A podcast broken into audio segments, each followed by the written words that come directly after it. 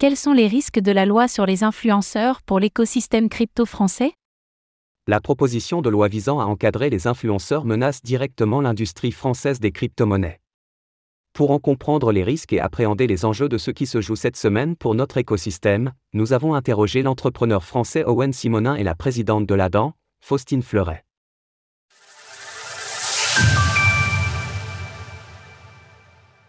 Une proposition de loi qui menace l'industrie des crypto-monnaies en France. Nous ne laisserons plus rien passer, aucune dérive, aucun abus, aucune malversation. Ce vendredi 24 mars, Bruno Le Maire a présenté une série de mesures dont l'ambition est d'encadrer plus correctement les métiers de l'influence, un secteur entaché de nombreuses polémiques depuis plusieurs mois. Cette proposition de loi a été présentée le 31 janvier 2023 par les députés Arthur Delaporte et Stéphane Vogetta, respectivement du Parti socialiste et de Renaissance. Elle vise à lutter contre les arnaques et les dérives des influenceurs sur les réseaux sociaux. Et est actuellement examinée à l'Assemblée nationale. Outre la promotion fallacieuse de produits dangereux pour la santé, du dropshipping ou encore des arnaques au compte personnel de formation, CPF, ce texte concerne également les crypto-monnaies. En effet, il est prévu l'interdiction aux influenceurs de faire la promotion des actifs numériques entraînant un risque de perte à titre onéreux ou en échange d'un avantage en nature. Dans notre secteur d'activité, la définition d'influenceur est très vaste. Elle comprend les médias spécialisés, les créateurs de contenus vidéo sur YouTube et Twitch, les comptes d'information sur Twitter, Reddit ou Facebook ainsi que les groupes de discussion comme Telegram ou Discord. Malgré les quelques évolutions apportées au texte de loi initial, il est jugé encore trop restrictif par une partie de l'écosystème et pourrait signer le coup de grâce pour l'industrie française des crypto-monnaies, sans nécessairement corriger les débordements qu'il vise légitimement à réprimer. Des alternatives pour tenter de sauver l'industrie.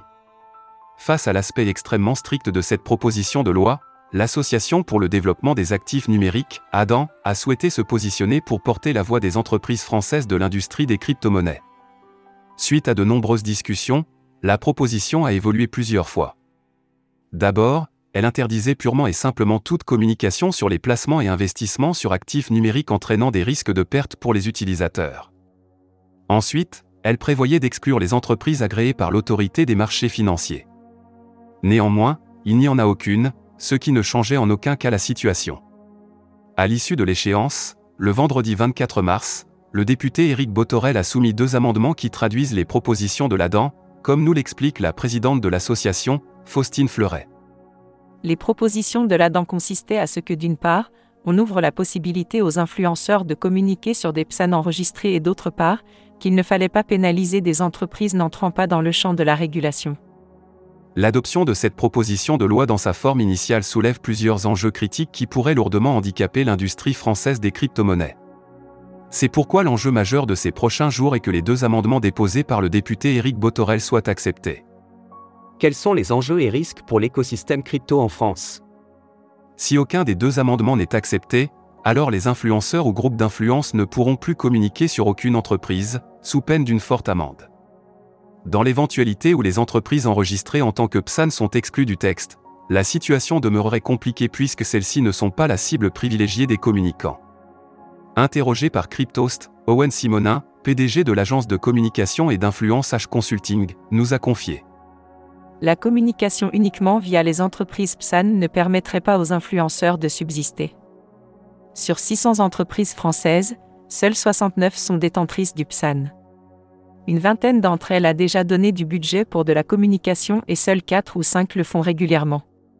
Par ailleurs, il explique que seulement 4 à 6% des opérations de communication sponsorisées ayant pour cible la communauté francophone concernaient des entreprises enregistrées en tant que PSAN.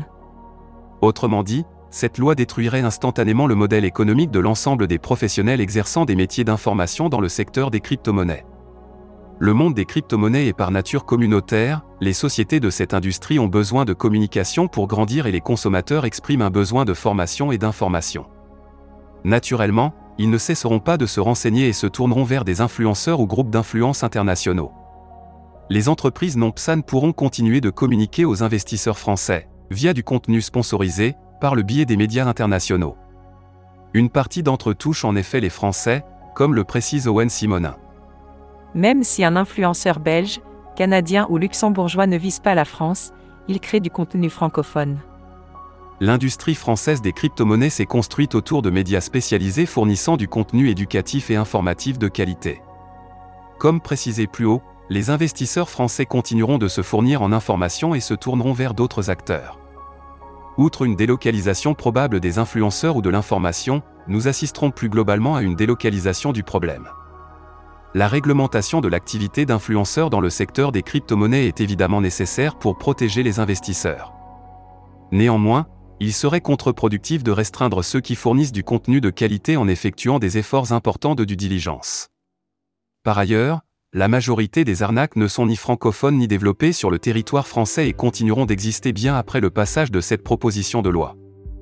Les répercussions ne s'arrêtent évidemment pas là. L'industrie des crypto-monnaies est remplie de jeunes pousses portant des innovations technologiques.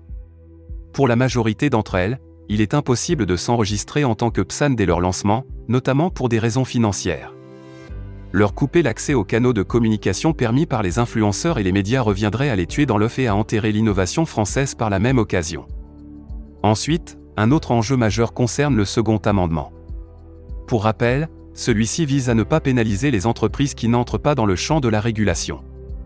Autrement dit, celles qui ne proposent pas un investissement sur un actif numérique entraînant un risque de perte à titre onéreux. En effet, un large pan des entreprises de l'industrie des crypto-monnaies n'a absolument pas vocation à être PSAN. À titre d'exemple, les deux licornes françaises Sorar et Ledger, fiers représentants de la French Tech, ne sont pas titulaires de l'enregistrement PSAN et leurs activités respectives ne le nécessitent aucunement. Néanmoins, la proposition de loi dans sa forme initiale interdirait à ces entreprises de bénéficier des canaux de communication permis par les influenceurs ou les groupes d'influence. Comme le soulève Faustine Fleuret. À ce jour, selon les informations communiquées par l'ADAN, moins de 50% des membres de l'association détiennent l'enregistrement PSAN.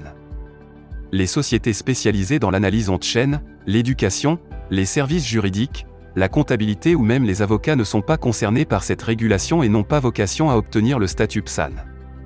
Pourtant, elles souffriront directement de l'application de cette proposition de loi dite influenceur. Résumé, un enjeu pour l'ensemble de l'industrie française des crypto-monnaies. Vous l'aurez compris, l'enjeu de cette proposition de loi ne s'arrête pas simplement aux influenceurs français. Dans sa forme initiale, elle ferait s'effondrer le modèle économique actuel de la majorité des médias d'influence et détruirait ainsi le système d'information construit depuis quelques années.